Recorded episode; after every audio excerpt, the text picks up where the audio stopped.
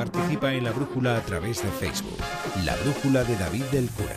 Manda un tuit a arroba brújula onda cero. Participa en la brújula a través de WhatsApp. Deja tu mensaje de voz en el número 608-962-492. Próxima parada en la brújula, estación Punta Norte con Javier Cancho. Buenas noches. Hola David, buenas noches a todos. En el capítulo de hoy, ver o no ver. Esa es la cuestión.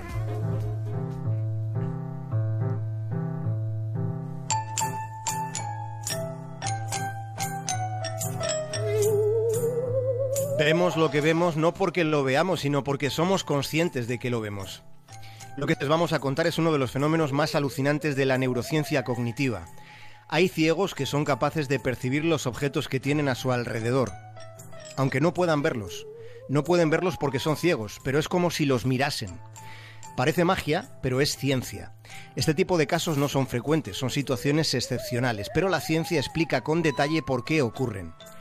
Lo que en las últimas semanas ha sucedido es que la cadena BBC ha contado la historia de una mujer que dispone de esa capacidad. Es un caso que ha propiciado cierto revuelo mediático. Es el caso de una mujer llamada Milina Canning.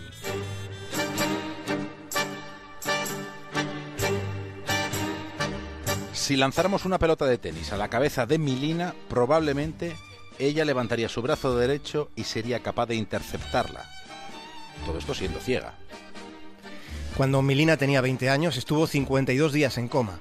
Cuando despertó y abrió los ojos no veía nada, o mejor dicho, lo veía todo negro. Durante esos 52 días había sufrido un derrame cerebral que la dejó ciega. Pero algo extraño sucedió a los seis meses.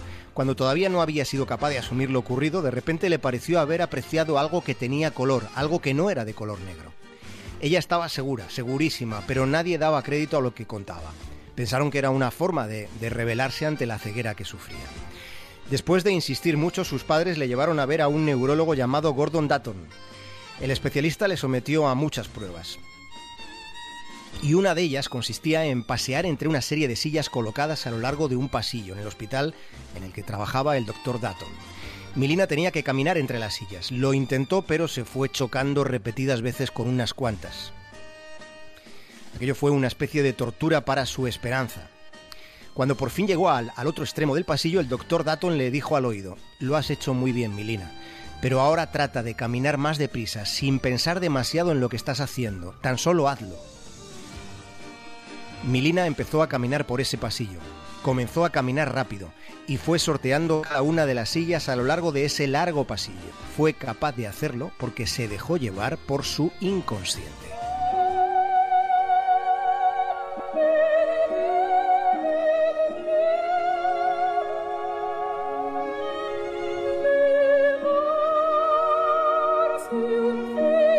Suena increíble, pero es el subconsciente de Milina quien la guía. Es como si viera, pero ella no ve.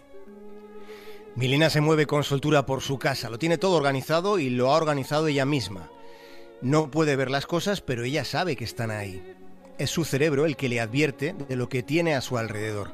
Este que estamos contando esta noche es un caso más de un fenómeno conocido por la ciencia que es llamado visión ciega. Ha sufrido una lesión cerebral, pero se sigue siendo capaz de, de, deducir las características visuales de los objetos que ahora ya no se pueden ver. Se trata de lo que se conoce como una visión intuitiva, inconsciente. Las personas con visión ciega no ven, en el sentido propio del término ver, pero sienten de forma intuitiva tanto las formas como incluso los colores.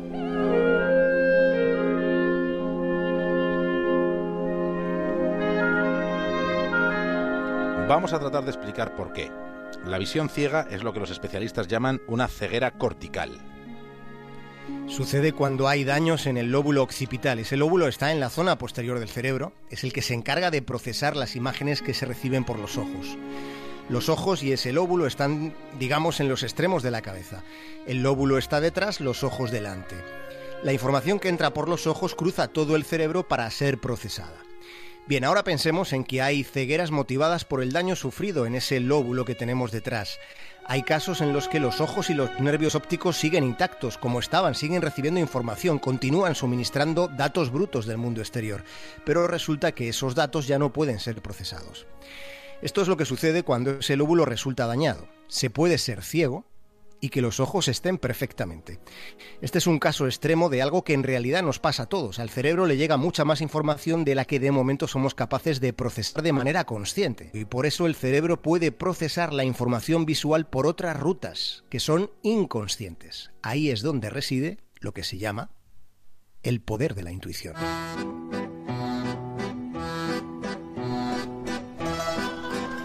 Ver o no ver, esa es la cuestión. La última demanda que le han puesto a Donald Trump es porque el presidente de Estados Unidos no quiere que se vean algunas de las cosas que ha publicado. Donald Trump ha cogido la costumbre, por ejemplo, de borrar algunos tweets, en su mayoría son arrepentimientos que se deben a faltas de ortografía que comete. Los que le han demandado son dos colectivos, una organización que se llama Ciudadanos por la Responsabilidad y la Ética, que tiene sede en Washington, y luego una entidad que se llama Archivo de Seguridad Nacional. Consideran que al borrar esos mensajes se está destruyendo parte del relato de registros históricos en Estados Unidos que serán importantes para generaciones venideras. Estas demandas se han presentado ante el Tribunal Federal del Distrito de Columbia, que tiene sede allí en Washington. Es un requerimiento en el que también se exige la publicación de los registros de visitantes que recibe la Casa Blanca que el gobierno de Trump ha dejado de hacer públicos, algo que a simple vista parece todavía más relevante que lo de los tweets borrados. Ver o no ver, esa es la cuestión.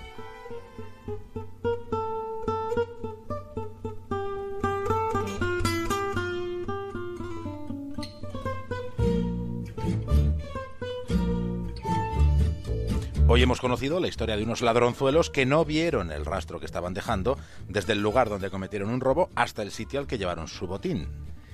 Habían entrado a robar en el bar de la piscina municipal de Torrejón de Velasco, que es un pueblo que está en Madrid, y uno de los objetos que se llevaron fue un molinillo de café. Pero resulta que ese molinillo iba soltando granos de café mitad madrugada por todo el trecho que recorrieron estos ladronzuelos. A la mañana siguiente la Guardia Civil fue siguiendo los granos del café hasta llegar a una casa ocupada donde los agentes se encontraron además con una pequeña plantación de marihuana. Allí estaba el molinillo de café, unas botellas de licor, unos embutidos y golosinas. Les encontraron tal y como Teseo encontró la salida del laberinto de Creta. Fue gracias al hilo de Ariadna.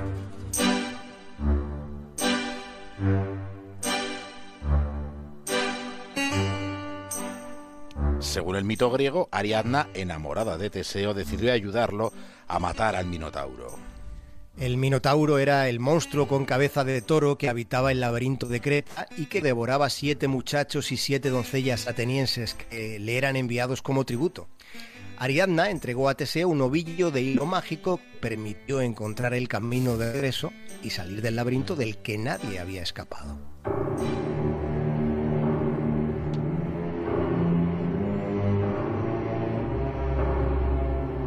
En ocasiones un hilo de luz es suficiente para manejarse en la oscuridad.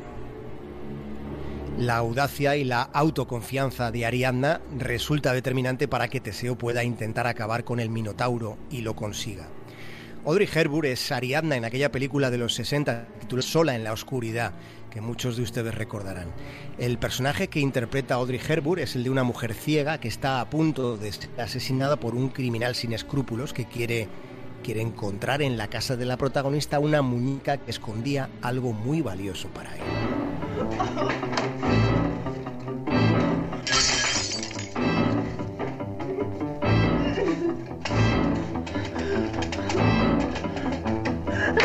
Una casa y una víctima ciega. El desenlace parece inevitable, pero Ariadna va consiguiendo igualar la desigual contienda entre la luz y la oscuridad. Pero lo que hay que destacar para mí es, por ejemplo, la escena en que ella, para encontrarse en igualdad de condiciones que el asesino, va rompiendo todas las bombillas de la casa, los dos a oscuras, ¿eh? los dos mano a mano, asesino y víctima, pero no, no están en igualdad de condiciones. Llegados a este punto, hemos de recordar que vemos lo que vemos no porque lo veamos, sino porque somos conscientes de que lo estamos viendo.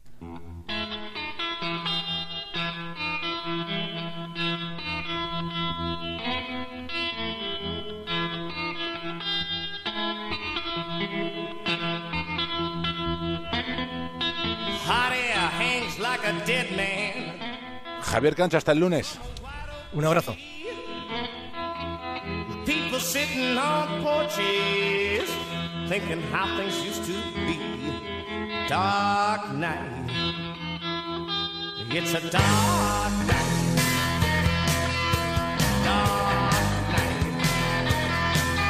It's a dark